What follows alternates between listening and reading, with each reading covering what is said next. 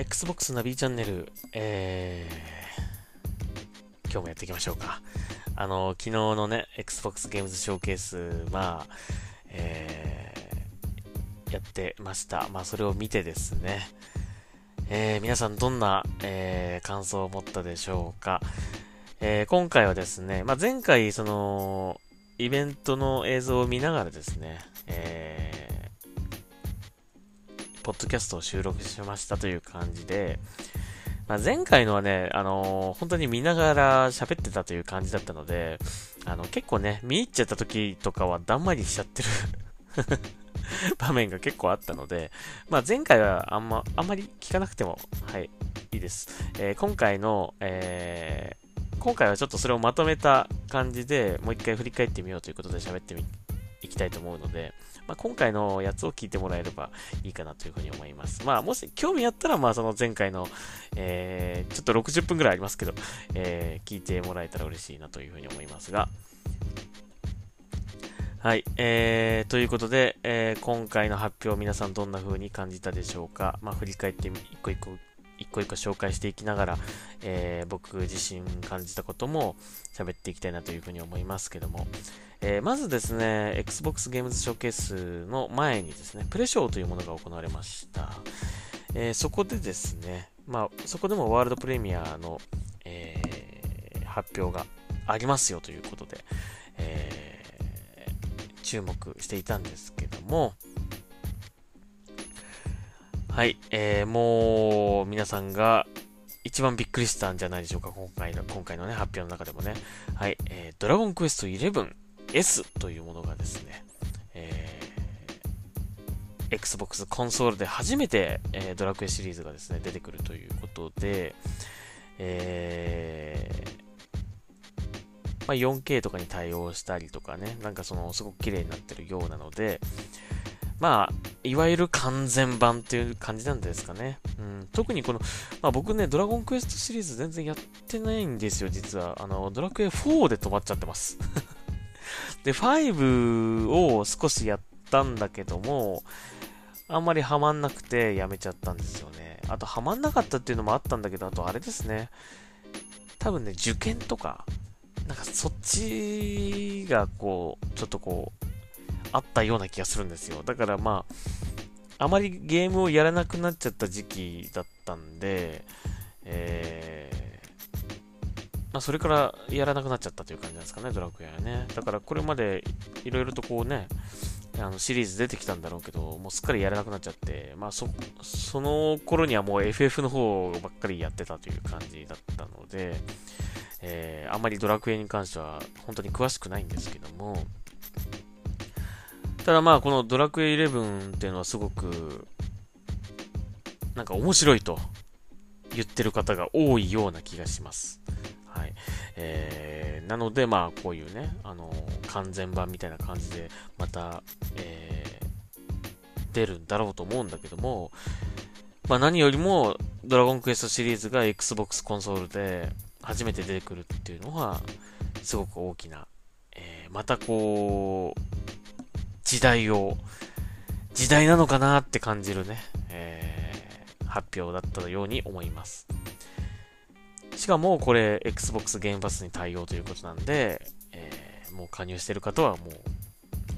買わなくても遊べてしまうということですね。で、これストアを今見たんですけども、えー、もうすでに、えー、本のストアに、ドラゴンクエスト 11S が上がっておりましたので、まあ、間違いなく、えー、プレイできるんではないかなというふうに思います。えー、そしてですね、えー、その、まあ、これはあの、堀裕二さんが出てきてね、あの、発表したんですけども、えー、さらに、えー、ソニック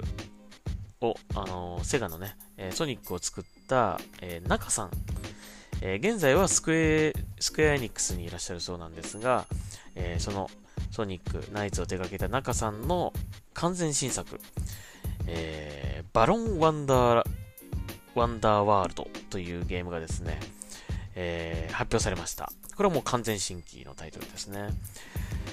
え、やっぱりこの、中さんらしいゲームっていうかね、あのーアクションゲームなんですけども、そういうテンポの良さそうな感じだったりとか、スピード感があったりとか、あとすごくこうファンタジックな世界だったりとかね、グラフィックもすごく可愛い感じだったので、えー、楽しみですね、こちらもね。えー、これ、まあ、この2つのね、その、いわゆる日本のクリエイターさんっていうのがこう出てきて、えー、新作を発表したというね、ことで、まあ、Xbox ゲームズショーケースの中というよりは、そのプレ、あのプレショーの前の、まあね、あの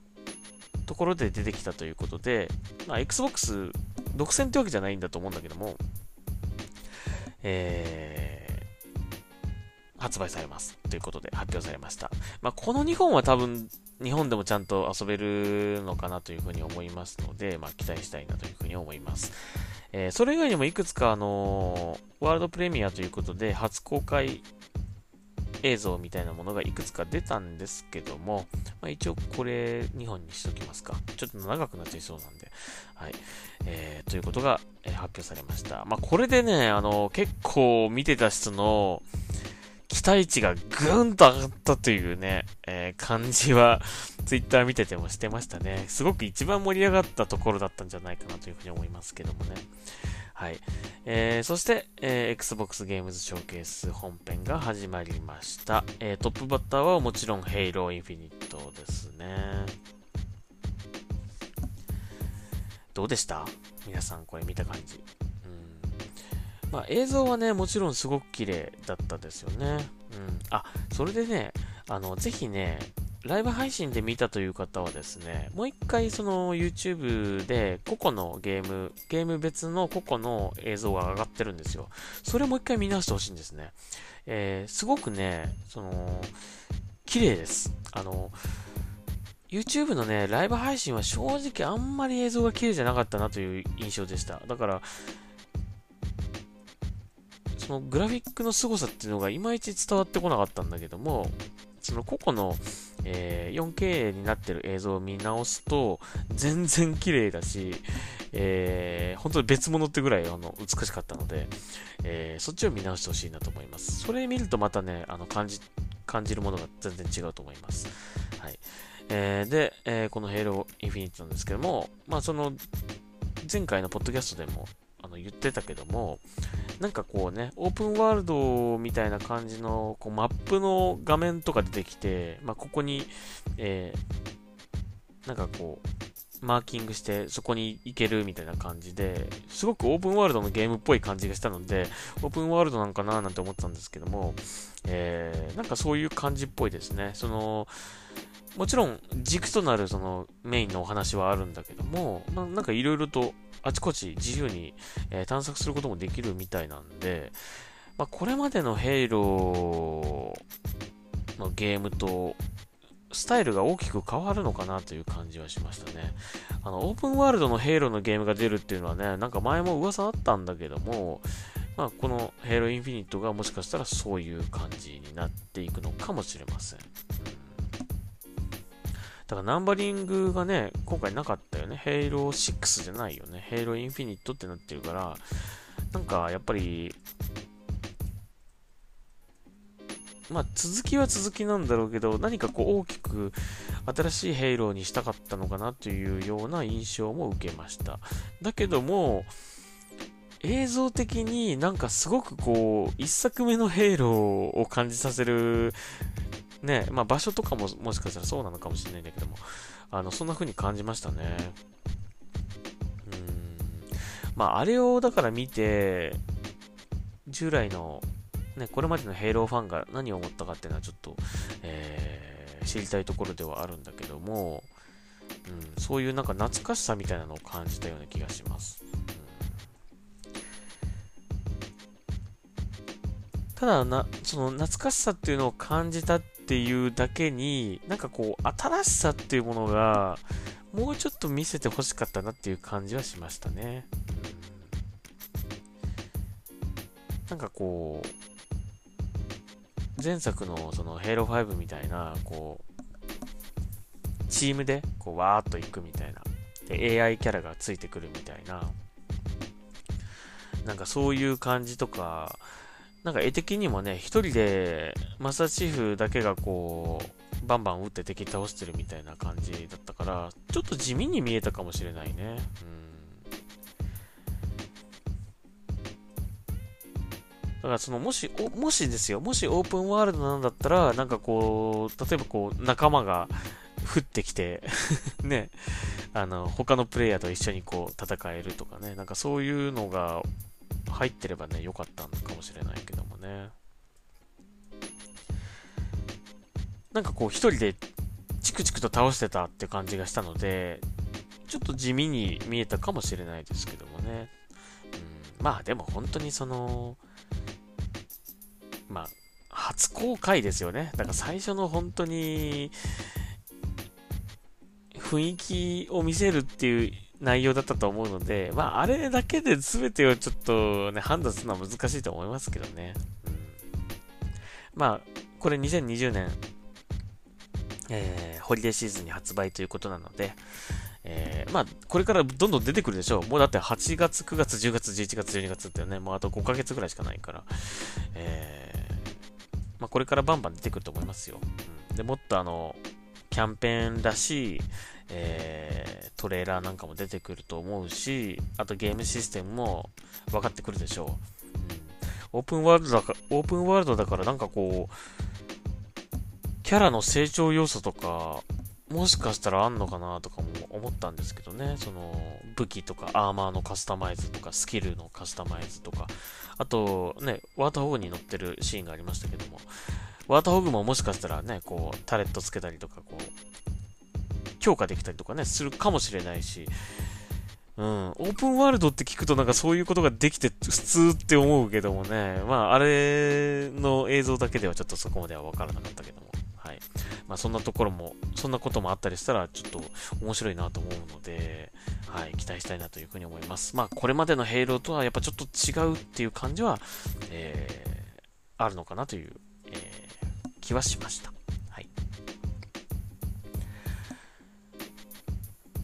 えー、あとまあ、ちょっと長くなりそうだから、パパッと紹介していくけど、えー、やっぱり今回はね、Xbox ゲームスタジゲームスタジオの、えー、発表ですね。タイトルラインナップがやっぱ中心だったという感じでした。えー、As Dusk Falls という、えー、これはインテリアナイトという、えー、デベロッパー、まあ、Xbox ゲームスタジオに属している、えー、デベロッパーのタイトルだったんですけど、これなんか僕結構気になったんですよね。ただまあ、あまりにも、本当に、なんか A ボタンを押すとこれとか B ボタンを押すとこれみたいな感じっていうのはなくて、本当にその、インタラクティブシネマを見ている感じ、えー、だったので、えー、どういうゲームかっていうのはちょっとまだわからないんだけども、映像すごく綺麗だったなという感じしましたね。はい。そして、えー、今回発表ね、いろいろあったっていうのは、このオブシディアンエンターテインメント、えー、だったんだけども、えー、これなんて読むのかな？アバウドでいいのかな？えー、アバウドというゲーム、えー、ファンタジー系のなんかゲームでしたね。一人称視点の、えー、ゲームでしたが、まあ、これは完全新作かな？うん。ですよね。初お披露目って感じですよね。まあちょっとだから、なんか剣と魔法っぽいのをこう使って戦うのかなっていう感じは分かったんですけど、本当にまだまだ、えー、なんかそのゲームのプレイ映像っていう感じの、えものではなかったので、謎に包まれてる感じではありましたが、まあおそらくファンタジー RPG ではないかなというふうに思いました。えー、それ以外にも、え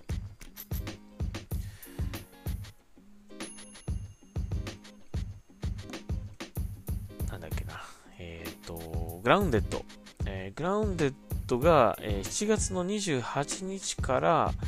えー、これリリースされるってことなのかななんか前は2021年って聞いてた気がするんだけども、なんか7月28日リリースって書いてありましたね。うん。ってことはもう、こん、え、もう出るってこと？明日、明後日とかに出るってこと？ですよね。はい。えー、まあ、前回ね、前回というか少し前にあの、体験版みたいな形で出てましたけどね、あテスト版みたいな形で、えー、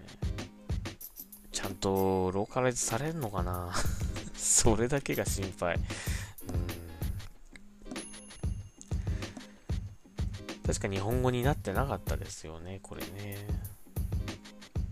なってたかな？どうだったかな？もうちょっと忘れちゃった。まあもし、まあもちろんこれ、これもあのゲームパス対応なので、えっ、ー、と、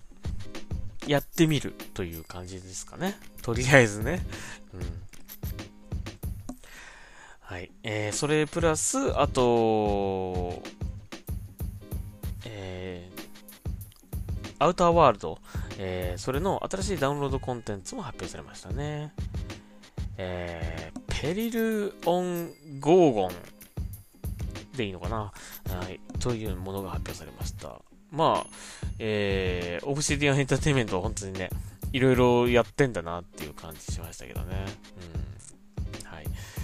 えー、そして、えー、あとなんだっけな。はい。えー、フォルツァですね。フォルツァモータースポーツ。えー、フォルツァ8になるんじゃないかっていうね、えー、感じだったんだけども、えー、ナンバリングを外しましたね。もう完全に、えー、フォルツァモータースポーツという、えー、新作ということになります。で、まあ、4K60fps は、えー、実現しますよということで、あの、これもね、まあ、映像的に本当に短かったので、なかなか、綺麗っていうのは分かったんですけども、あの、もっと見せて欲しかったなというのが正直な感想。で、フォルサに関しては発売日も発表されませんでした。えー、まあおそらく来年じゃないかなっていう風にね、言われてましたけどね。噂ではうん。え。具体的な、その、何年発売っていうのもなかったですね。もうちょっと見せてほしかったな。一番、その、いわゆる Xbox シリーズ X のグラフィックの美しさを感じ、ね、感じるにはすごくわかりやすい、あの、レースゲームってね、わかりやすいと思うので、まあでも、映像的にはすごく綺麗だっていうのはすごくよくわかりましたが、もうちょっとゲームの映像を見せてほしかったなという感じでしたね。はい。まあ、これはもう間違いなく期待、えー、です。えー、そして、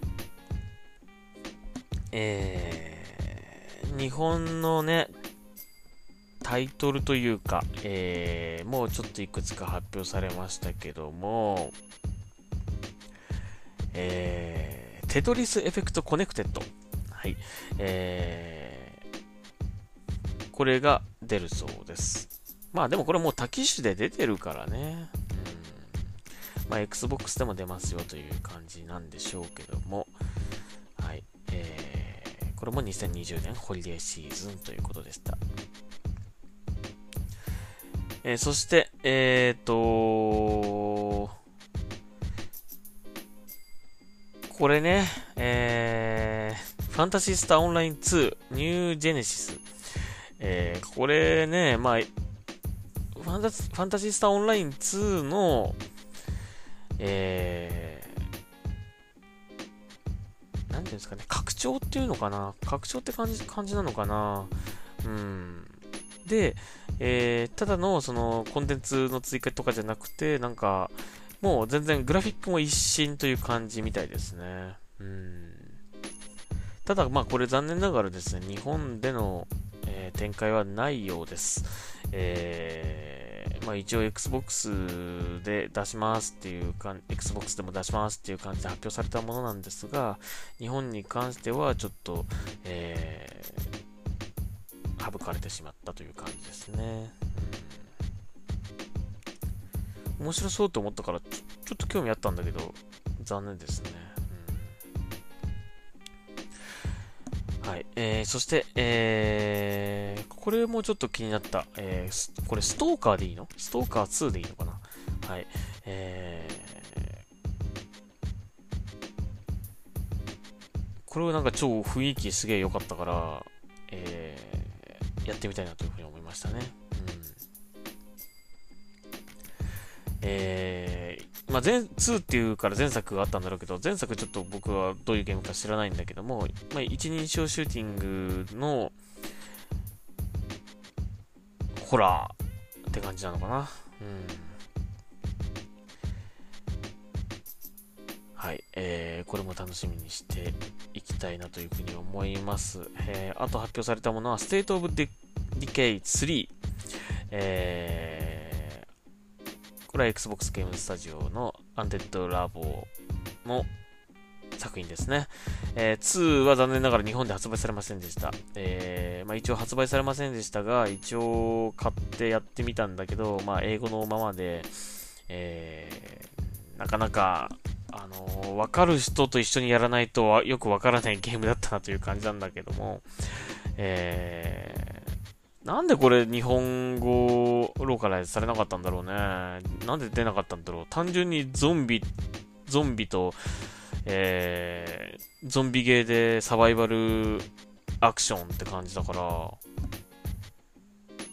面白いと思うんだけどね、受けると思うんだけどね、普通に日本のユーザーにもね、これなぜか日本ではんあの発売されませんでした。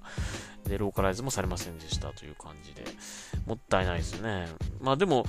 えー、3はすごくまたグラフィックも美しくなって、うん、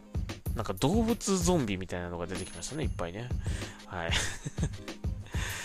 これもまあ、えー、これもまだ本当にあの発表されたというだけで、え、ー、と、発売時期などはまだ未定ということです。はい、えー、そして、あとなんだろうな、発表されたものも、えー、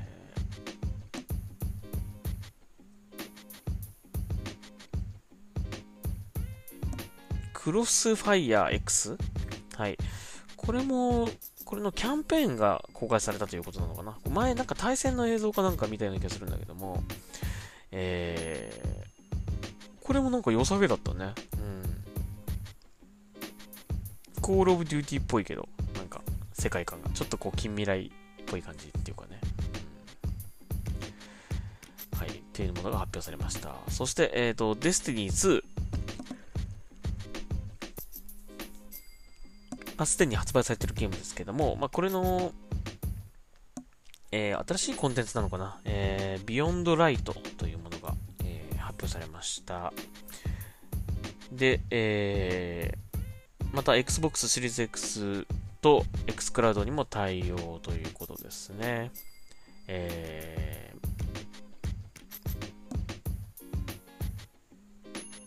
ー、で、Xbox ゲームパスにも対応になったということですよね。はい。まあ、Xbox シリーズ X ってどんな感じでね、美しくなるのかっていうのはちょっと気になりますね。まあ、それにもうその Xbox ゲームパス入ってれば、これもタダで遊べるっていうのはすごい、すごい話ですね。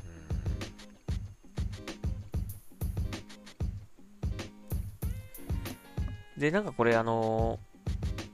ー、Xbox ゲームパスになんか加わるようなんですけども、え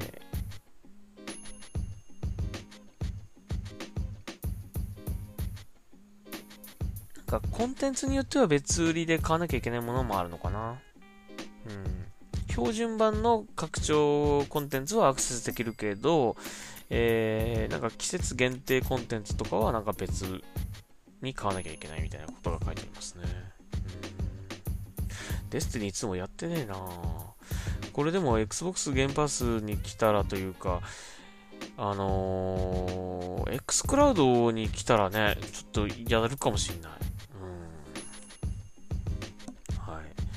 えー、というものが発表されました。あと僕的にこれ気になったゲーム、えー、エバーワイルド。これはレア社のゲームですね。Xbox ゲームスタジオの、えー、属するレア社の、えー、ゲームです。あの、前にもこれ確か発表されたと思うんですけど、もっとこう、えー、ゲームの中身がなんかこう感じ取れるような、えー、新しいトレーラーが、えー、公開されました。これめちゃめちゃ映像綺麗だったね。うん、実写とイラストの中間って感じ。うん、でね、うん、すごく良かったよと思います。うん、楽しみですね、これはね。これもまだちょっと発売時期はわからないですね。はい。えー、そして、えー、 The Medium。えー、というゲームですね。これは2020年ホリデーシーズンに出ますが、まあこれどういうゲームかいまいちよくわかんなかったんだけど、あの今回の発表内容で、まあなんかこう、二つの世界、なんか二つの世界を同時にこう進んでいって、なんか、切り替えたりするのかな？切り替えてこう謎解いてったりとか、その対処したりとかする感じなのかな？なんかそういう感じのゲームっぽかったですね。その、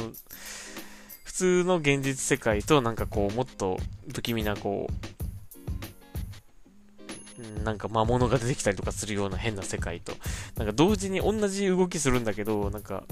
えー、もしかしたらこう、こっちの世界では見えないものがこっちの世界では見えるみたいな感じだったりとかっていうことなのかな？うん。はい、えー、という感じのゲームでした。ということで、これは2020年、えー、出ますよということですね。これもね、もう予約開始されてたような気がします。だったかな？うん。なんかあったような気がします。もうストアに。はい。えー、それと、えー、えー、 Psychonauts 2ですかね。はい。これも、あのー、まあ、続報という形で紹介されました。これも Xbox ゲームスタジオの、えー、 Double Fine のゲームですね。まあ、とにかく今回はもうやっぱり Xbox ゲームスタジオの、えー、タイトルの発表、まあ、メインとなってたっていう感じなんで、うん。そういう意味ではね、ある意味こう、Xbox 独占タイトルを、まあ、中心に紹介したという感じ、発表されたっていう感じだったね。うん。えー、そして、えー、 Tell Me Why。これも僕ちょっと気になってます。えー、Xbox Game Studios の、えー、Don't Not Entertainment という、えー、ところが出してるゲームですね。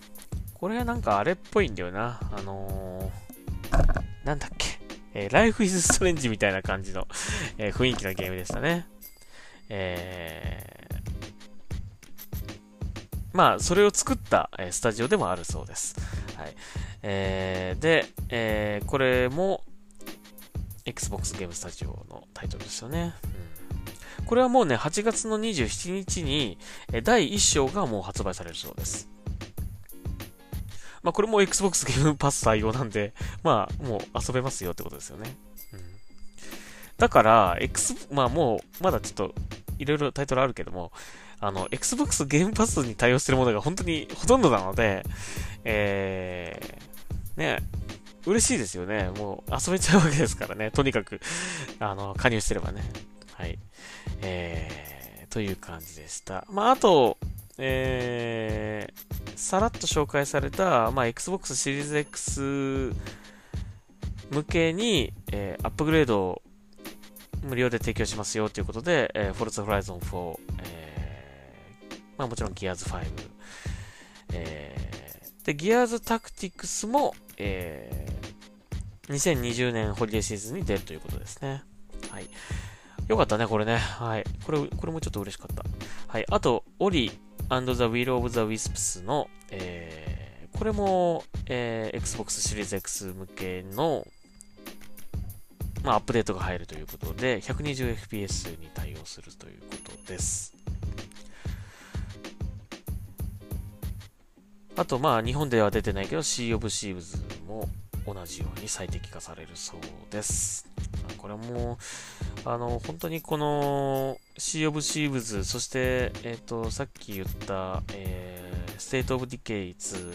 あと、まあ、今回は出てこなかったけど、クラックダウンとかもね、結構面白そうなタイトル 出てたんだけど、まあ、日本に入ってこなかった、えー、そしてローカライズもされてなかったという、あ、それが本当ね、もったいないなと思ってね。ねえまあ、もうつまらないゲームだったら別にどうでもいいけど、割と、もうシー・オブ・シーブズなんてもう海外ではもうすごいいっぱいこう、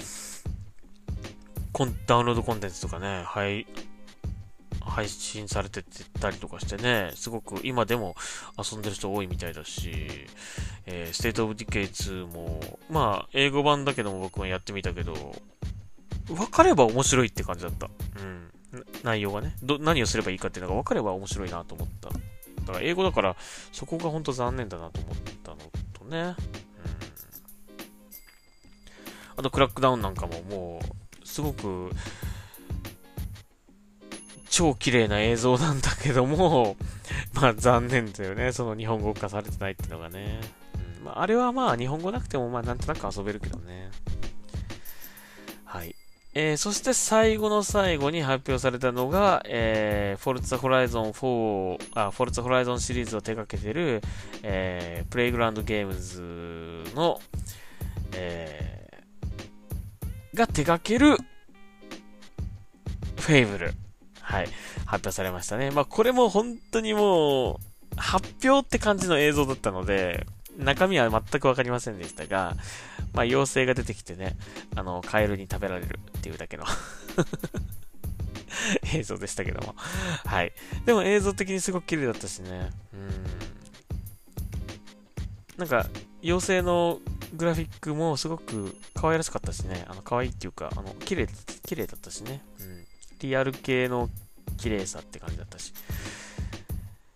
これも期待していいんじゃないでしょうかね。はい。という感じの、まあ、大体のラインナップということで発表されました。えー、まあ、総括として、まあ、今回はやっぱり、ちょっと分かりづらかったけど、Xbox ゲームパスに入れば、これらが全部遊べますよっていうことが言いたかったんだと思います。うん。ちょっと分かりづらかったね。それがね。最後は一応フィル・スペンサーさんがなんかいろいろこう語ってたけども、えー、まあ、そこが一番言いたかったことだったんじゃないかなと思います。だから、ヘイローにしろ、フォルツァにしろ、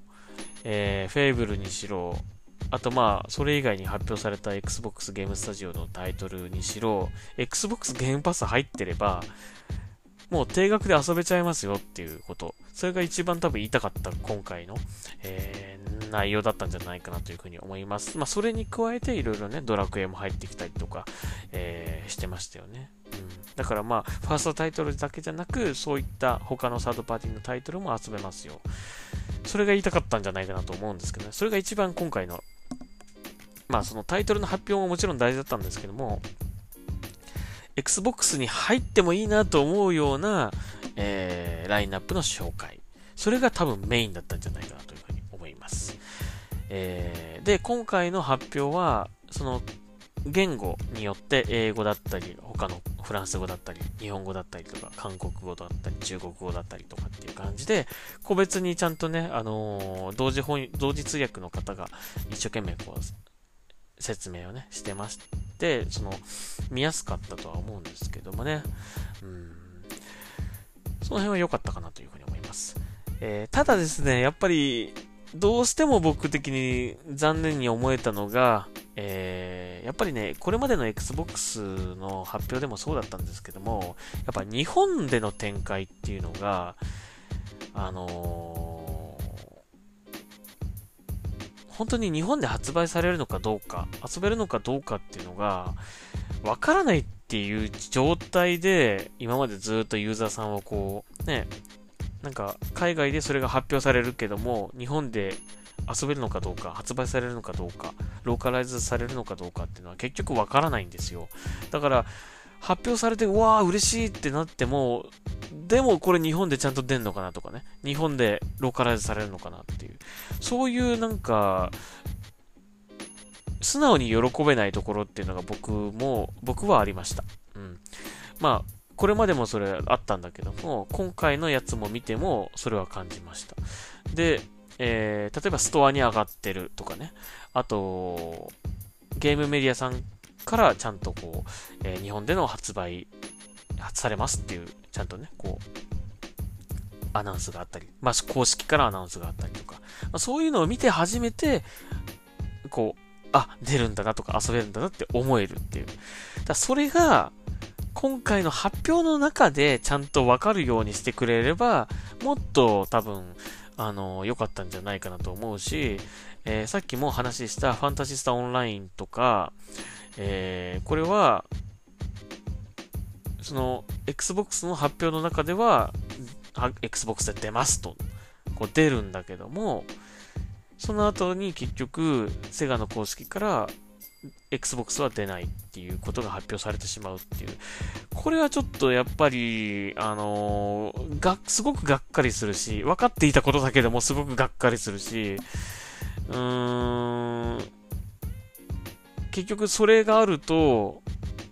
その発表されたものすべてが本当に日本で出るんかどうかっていう、ちょっとね、疑惑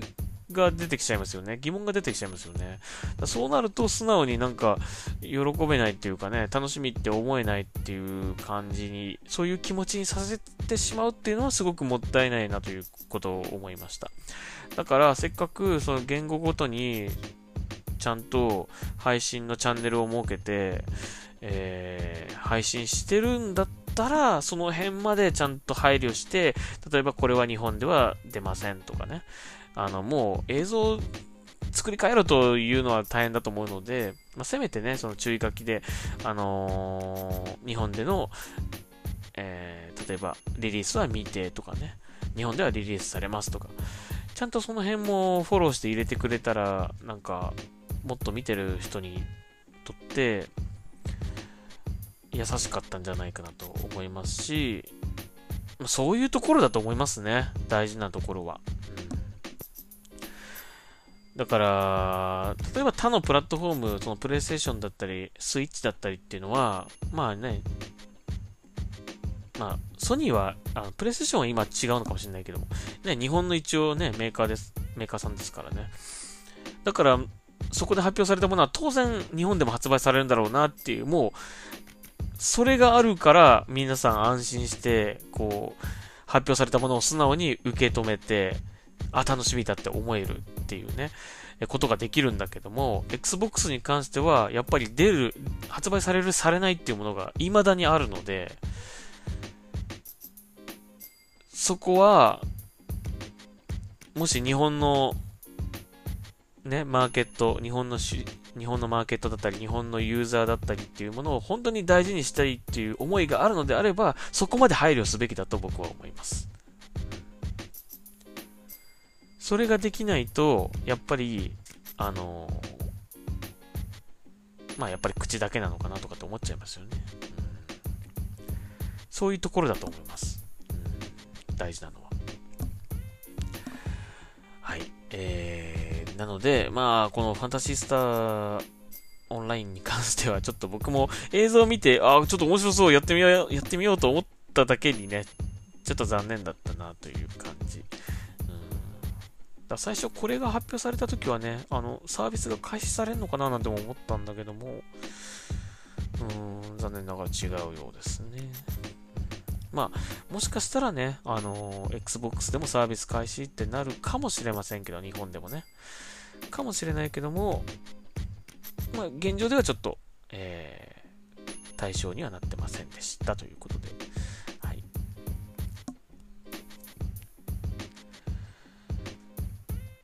という感じですかね。はい。まあ、あと、最初にも言ったけど、もう少しサプライズ1本か2本ぐらいあってもよかったかなという感じ感じですかね。特に、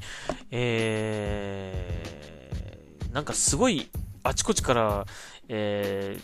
ー、こう対策を生み出しているクリエイターさんだったりとか、そのスタッフを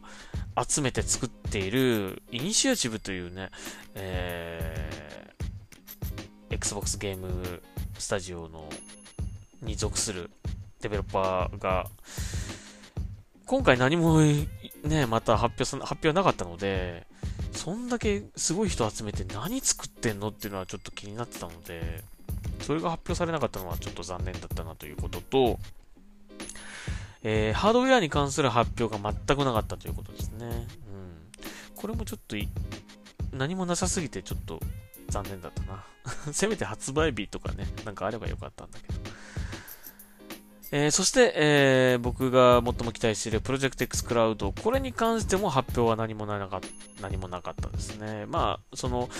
Destiny 2が、その、X クラウドに対応するとかね、そういうのはありましたけども、具体的なリリース日発表とか、まあ、日本はどうなるのかっていう発表もなかった、うん、感じですね。その辺もちょっとあったらよかったなと思うんですけども、えー、今回は、えー、やっぱりその Xbox ゲームスタジオのタイトル、えー、ラインナップを紹介したということと、それが Xbox ゲームパスに加入すれば全部アクセスできますよということ。まあ、それが一番今回の発表では言いたかったことだったのかなというふうに、えー、改めて思いました。はい。えー、皆さんはどんな風に、えー、今回の発表を聞いて、えー、感じたでしょうか？また、どのタイトルがですね、一番気になりましたかということですね。はい。えー、なんか、アンケート取ろうかななんて思ったんだけど、あの、他の方がもうすでに、えー、取っていましたので、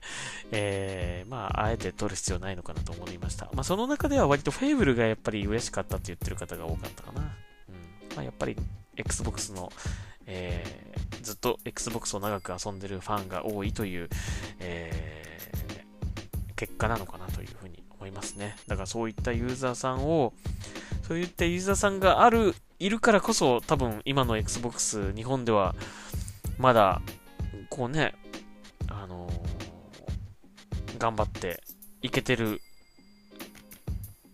理由の一つだと思うので、えー、そういった熱いユーザーさんことをこれからもぜひ大事にしていってほしいなと思います。えー、まあ日本に向けたいろいろとね、こう考えてくれてることはすごくよくわかるんだけども、まだまだやっぱりちょっと、えー、もっと必要かなというふうに思いますね。という、えー、僕の今回の Xbox ゲームズショーケースに対する、えー、感想、まとめでございました。えー、だいぶ長くなっちゃいましたが、今日はここまでにしましょうか。すげえもう喉が痛くなっちゃった。はい。40分くらい喋ってるね。はい。えー、Xbox ナビチャンネル、えー、また次回聞いてください。ありがとうございました。ナビでした。